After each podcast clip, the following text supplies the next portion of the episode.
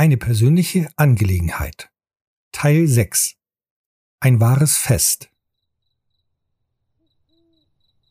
Das schreckliche Erwachen. Ulf war der Erste, der am frühen Morgen die Augen öffnete. Sehr früh. Um seine Mitstreiter zu überraschen, machte er sich auf, einen Bäcker zu suchen, um frisches Brot, Eier und Käse zu kaufen. Die Eier sollten gekocht werden, Deswegen feuerte Ulf den Kamin an, zog sich an und ging los. Clemens erwachte ebenfalls. Allerdings waren es sein sechster Sinn, der ihn erwachen ließ. Er roch Rauch. Viel Rauch. Das ganze Haus roch danach. Schnell zog er sich etwas über und rannte zum Fenster, welches zur Straße ging. Das, beziehungsweise den ersten, den er hier sah, war Ulf. Mit einem Brot und einem Beutel in der Hand stand Ulf auf der Straße und beobachtete den schwarzen Rauch, der aus seinem Zimmer nach oben stieg. Clemens schoss nach unten. Ulf rannte in die Wohnung. Schwarzer Rauch. Überall. Unter dem Dach drehte Herr König buchstäblich durch und weckte Kent, der schlaftrunken ins Treppenhaus schlenderte. Auch er roch Rauch Kaum angezogen stürmte er nach unten. Dann trafen sich alle vor dem Eingang zu Ulfs Zimmer, der die Fenster schon aufgemacht hatte. Der beißende Rauch hatte Schaulustige angelockt, die nun die Stadtwache und die Feuerwache riefen. Ulf konnte das Feuer im Kamin löschen und der schwarze Rauch wich einem weißen. Die herbeigeeilte Stadtwache überprüfte alles und beschimpfte Ulf als Vollidioten und fragte ihn, warum man um diese Zeit, es war ja Sommer und sehr warm, überhaupt ein Feuer machen müsse. Der Stadtwächter war stinksauer. Ulf entspannte die Situation. Er überprüfte ganz ruhig den Kamin und fand den Fehler. Eigentlich waren es zwei, nämlich der seit vielleicht Jahren nicht gereinigte Schornstein und die nicht geöffnete Abzugsklappe. Sie war noch komplett zugeschoben und offensichtlich hatten sich Möwen auf dem Schornstein dauerhaft niedergelassen. Die Altdorfer Möwen kopierten gerne den Nestbau von Störchen, zumindest nahm man das an. Ab und an vertrieben sie die Störche auch durch ihre bekannte Anwendung roher Gewalt. Und ob es sich wirklich um Möwen handelte, wusste man auch nicht. Die Wahrscheinlichkeit war jedoch hoch, flogen diese gierigen Viecher doch überall herum. Nun aber genug von den Möwen, weiter geht's. Clemens und Kent waren ebenfalls außer sich. Sie gingen nach oben und zogen sich an, während Ulf provisorisch Kisten mit der Rückwand eines Schranks als Tischplatte im Hof aufstellte. Hocker und andere Kisten sollten als Stühle dienen.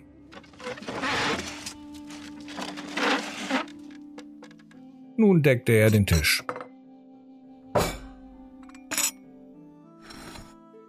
Minuten später kamen dann alle zusammen.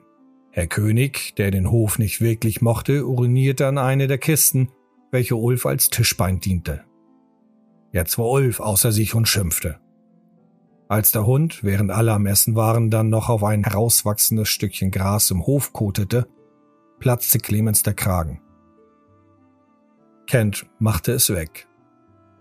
Weiter ging es mit Gebettel am Tisch, ja, Herr König wurde gar so aufdringlich, dass Kent ihn anderswo anbinden musste, tippte er doch Ulf mit der Pfote an.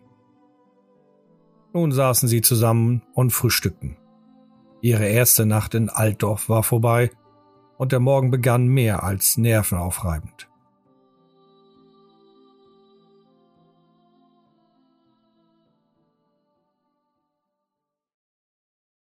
Lars wird befördert. Als sie so auf dem Hof saßen und den Tagesablauf durchgingen, erreichten auch Lars und Gunnar das Haus. Sie fragten, was denn hier so nach Rauch riechen würde. Ulf antwortete, und das Thema war dann noch erledigt. Nachdem man sich sehr lange über den Ausbau des Gebäudes unterhalten hatte, ergriff Lars das Wort. Er erzählte lange von seinem Leben und das, was er in diesem bisher so erlebt hatte. Er holte sehr weit aus, um am Ende Clemens um einen Gefallen zu bitten. Lars wollte das Kämpfen erlernen und ein Teil der aktiven Gruppe sein. Da ihr Verhältnis eh schon bereits auf einer freundschaftlichen Ebene bestand, willigte Clemens ein. Clemens wies ihn auch darauf hin, dass es gelegentlich unangenehm werden könnte, doch Lars war das egal. In seinem Alter denkt man etwas anders über die Dinge, sagt er. Ulf war dafür und Kent nickte zustimmend. Damit war es beschlossen. Ein großer Tag für Lars. Gunnar versprach, sich weiterhin um die Tiere zu kümmern und Lars wollte ihn auch weiterhin dabei unterstützen. Clemens hatte eine noch viel bessere Idee. Er würde mit Lars zum Hauptquartier gehen, um ihn offiziell zu seinem Angestellten zu machen. So könnte Lars direkt von der Inquisition bezahlt werden und ein Siegel bekommen. Lars fand diese Idee fantastisch. Kurz vor Aufbruch. Kent und Gunnar kümmerten sich ums Aufräumen, während Ulf in den Ulrich-Tempel gehen wollte, um zu beten.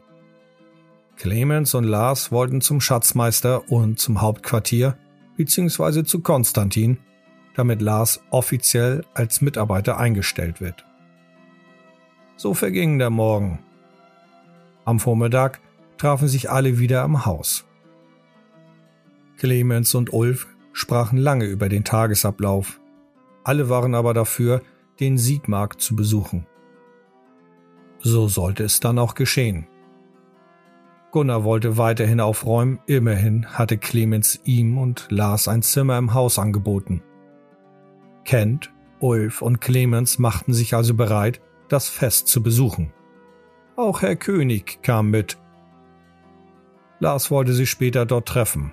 Er zog es zunächst vor, sich etwas anders zu kleiden.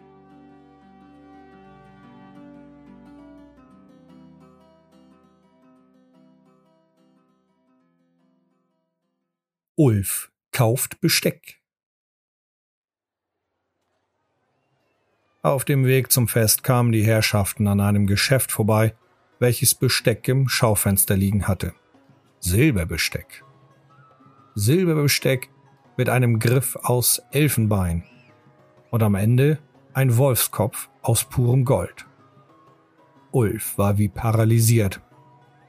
Er starrte buchstäblich sabbernd auf das Besteck. Der Preis war geradezu unverschämt. 35 Goldkronen sollte das Set kosten. Es bestand aus mehreren Gabeln, Löffeln und Messern. Ulf war das egal. Er war aus Middenheim und trug die Gravur eines Wolfs. Er ging in den Laden. Der Händler, ein sichtlich verängstigter und eingeschüchterter Mann, begrüßte die Herrschaften. Strasser stand am Eingang mit Herr König, Clemens verhielt sich bedrohlich ruhig und Ulf war geradezu fanatisch, als könne ihm jemand sein geliebtes Besteck vor der Nase wegschnappen. Er stürmte auf den Ladenbesitzer zu und zeigte auf die Auslage. Die Herrschaften wirkten wie eine Bande Schutzgelderpresser. Leicht zitternd holte der Mann das Besteck aus dem Schaufenster, völlig irritiert von Herr König und Kent Strasser, die jede seiner Bewegungen beobachten. Ulf war sehr ungeduldig. Zum Besteck gehörte noch ein Kasten, der mit Krokodilleder bezogen war. Ulf fand ihn toll. Der Händler schluckte mehrmals, während Ulf seine Geldbörse überprüfte. Als der Ritter ihn dann fragte, ob man am Preis noch etwas machen könnte, schwieg der Händler verängstigt. Ulf wollte von den 35 auf 33 Karls runtergehen, und der Händler stotterte 30? Ulf willigt grinsend ein und bezahlte. Nun trat Clemens vor und verlangte von dem Mann, er solle den Kasten an die Sellerstraße 21 liefern. Er wollte dieser Bitte nachkommen. Die Herrschaften hatten niemals die Absicht, den Händler so einzuschüchtern. Offenbar aber war er überrumpelt worden. Immerhin konnte er sich nicht im Ansatz auf diesen Ansturm von Ulf Hagel einstellen. Die Optik der Herrschaften trug ihr Übriges dazu bei. Nun sollte es jedoch weitergehen. Auf zum Siegmarkt.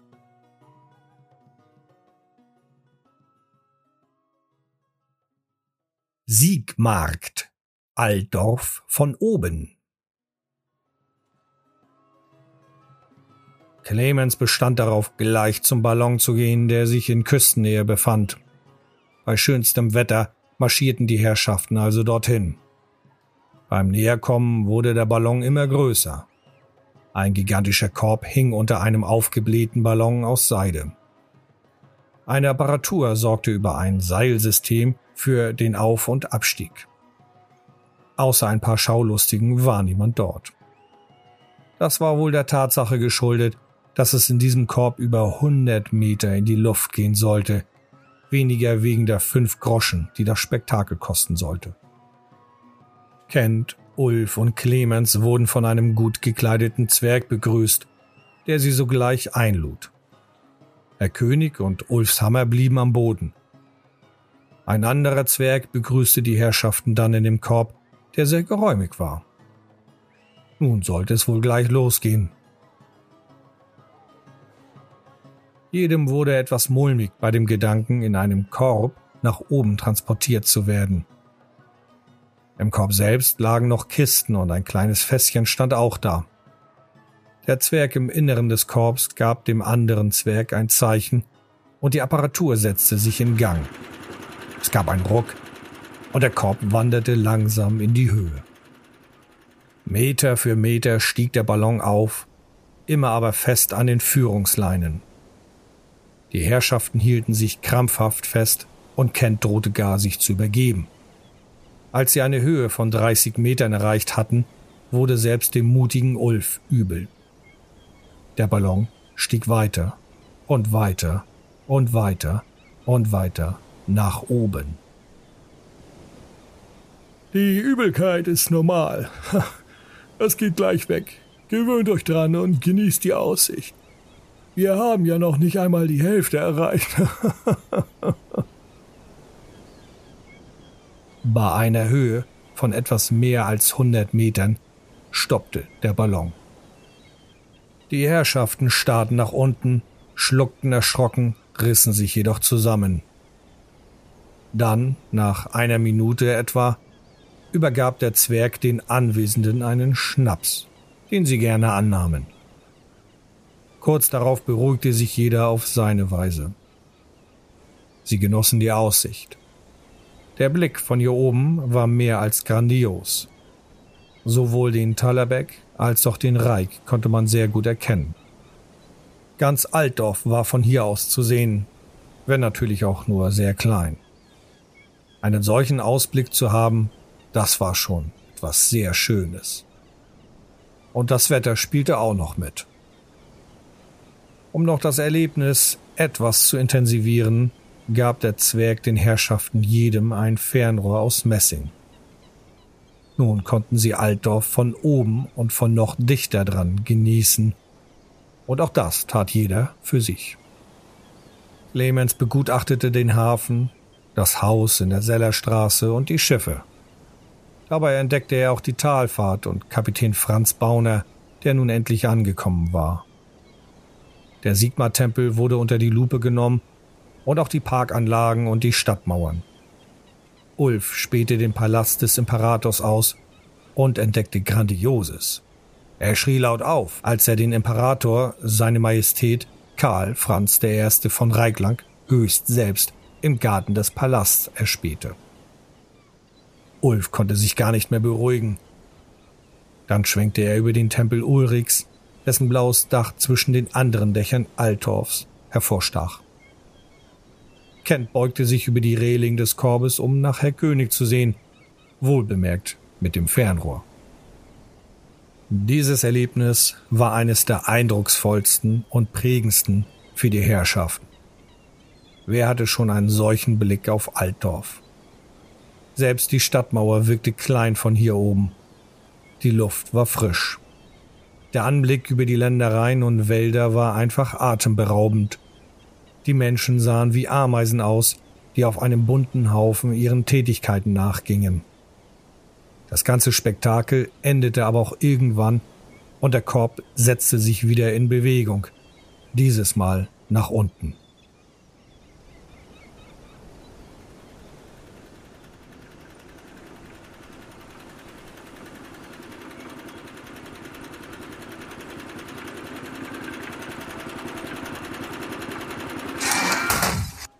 Wieder auf dem Boden angekommen, sprach man noch mit den Zwergen. Man bedankte sich für dieses tolle Erlebnis.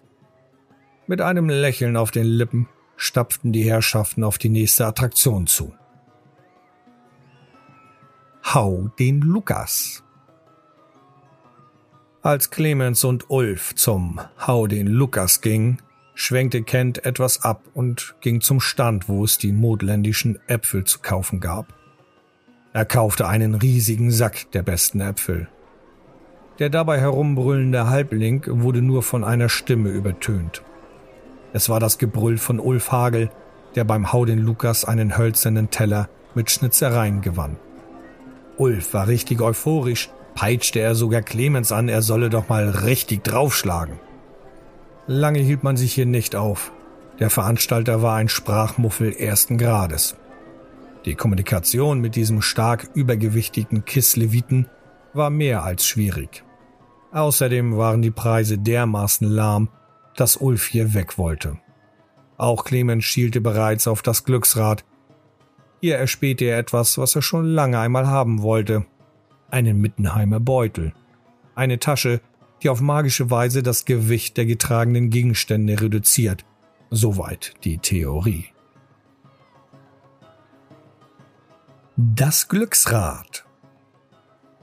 Strasser, der einen riesigen Sack Äpfel mit sich herumschleppte, erreichte ebenfalls das Glücksrad.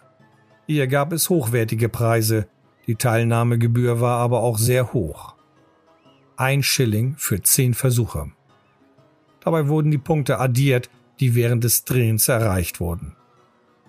Ulf drängelte sich vor und brüllte aufgeregt und voll guter Laune wieder herum. Er zahlte den Silberschilling und drehte am Rad. Zehnmal. Auch er hatte den Mittenheimer Beutel im Visier. Man benötigt 70 Punkte dafür. Mehr als knapp über 50 erreichte Ulf nicht, bekam dafür aber eine Porzellanfigur in Gestalt eines Wolfs. Das beruhigte ihn etwas. Er wollte gleich nochmal, aber nun war Clemens an der Reihe. Auch Clemens erreichte nicht mehr als knapp über 50 Punkte. Er gewann einen Greifenkopf aus Porzellan. Sicherlich auch wertvoll. Dann war Kent dran. Er gewann einen minderwertigen Krug mit Altdorfer Wappen darauf. Ulf versuchte es erneut brüllenderweise. Mehr als einen gravierten Teller gewann er nicht. Die Preise waren sicherlich nicht schlecht, doch schielten alle Beteiligten immer auf den Mittenheimer Beutel.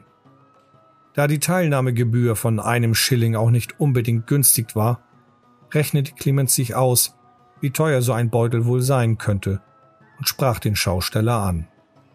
Dieser lehnte lächelnd das Angebot von Clemens ab, der ihm den Beutel einfach abkaufen wollte. Ein letztes Mal dann wollte Clemens am Rad drehen. Das tat er auch. Mit dem letzten Dreh erreichte er dann tatsächlich die 70 Punkte und gewann damit den Mittenheimer Beutel. Ulf und Kent konnten es nicht glauben. Kurz nach dem Gewinn probierte Clemens den Beutel, der eigentlich ein Rucksack war, gleich aus. Er stopfte die Äpfel aus dem Sack von Kent ins Innere. Und tatsächlich, es wog weniger und fasste somit mehr. Die Herrschaften hatten einen Mittenheimer Beutel gewonnen. Noch sich darüber freuend, trafen sie auf Lars, der gerade dabei war, ein Zelt aufzusuchen, denn es zogen dichte Wolken auf und es regnete bereits leicht. Lars war neu eingekleidet. Das beste Bier im Reikland. Die Herrschaften betraten dann gegen Ende des Tages das Bierzelt Camperbad. Hier sollte es das beste Bier im ganzen Reikland geben, ja, des ganzen Imperiums. Das konnten jedoch auch leere Worte sein, denn das behauptete wohl jeder Brauer von seinem Bier. So ganz ernst genommen wurde dieser Wettbewerb eh nicht. Das Bierzelt war groß und mit vielen Tischen und Stühlen ausgestattet, dennoch war es sehr gemütlich. Besonders schön wurde es, als es draußen anfing zu regnen Lars, Clemens, Kent und Ulf setzten sich an einen großen runden Tisch und bestellten ihr Bier. Camperbad schwarz. Sie leerten den ersten Krug und bestellten gleich einen zweiten. Es wurde richtig voll in dem Zelt. Als sie mitten im Gespräch versanken, klopfte ein Zwerg auf den Tisch. Mein Name ist Geinja Weißbart. Und das hier ist mein alter Freund, Olfkur. Olfkur Zimmermann. Ich bin Anwalt. Und das schon seit über 80 Jahren. Na, und Olfkur ist, ja, Zimmermann. Ja. Dürfen wir uns zu euch setzen? Die nächste Runde geht dann selbstverständlich auf mich. Die anderen Tische sind mit Idioten besetzt. Und wir hassen es, unser Bier im Stehen trinken zu müssen. Die beiden Zwerge Geinir und Olfgur nahmen also Platz. Nun wurde es richtig gemütlich. Man plauderte und trank. Es gab Brezeln und Bier, wie es sich gehörte. Draußen regnete es nicht mehr und der Himmel klarte langsam auf, wurde jedoch dunkel. Nach einer ganzen Weile der Unterhaltung fing Geine an, eine Geschichte zu erzählen. Sie dauerte ziemlich lang und handelte von einem Einsiedler in den Mooren vom Vorbergland, der sich Snotlinge abgerichtet hatte, um sein Land in Schuss zu halten. Dann erzählte Olfko eine Geschichte. Diese handelte von einem Trolltöter namens Barbut Rotmähne. In jener Geschichte wanderte ein Slayer durch die Grenzgrafschaften, um einen ganz bestimmten Troll zur Strecke zu bringen, nämlich den berüchtigten Flusstroll Quetscher. Am Ende starben beide, ha, fast gleichzeitig. Dann fragte Lars, ob er eine Geschichte erzählen dürfte, was die Herrschaften natürlich bejahten. Er setzte sich ordentlich hin, grinste etwas hämisch, räusperte sich und holte Luft. Also die Geschichte, die ich erzählen möchte, trug sich vor gar nicht so langer Zeit zu, und wir haben seitdem kaum darüber gesprochen, und ich weiß nicht einmal warum. In den Bergen bei Mittenheim gibt, oder besser gesagt, gab es einen Dorf namens Bergbach. Hier hatte sich ein frisch ernannter Baron namens Theodor von Tandricht niedergelassen, um sich eine Burg oder ein Schloss bauen zu lassen. Aber es gab Probleme. Probleme, für die er eine Lösung hatte, nämlich seine Freunde hier, Ulf, Kent und Clemens. Lars zeigte auf die Herrschaften, lachte und fuhr mit seiner Erzählung fort.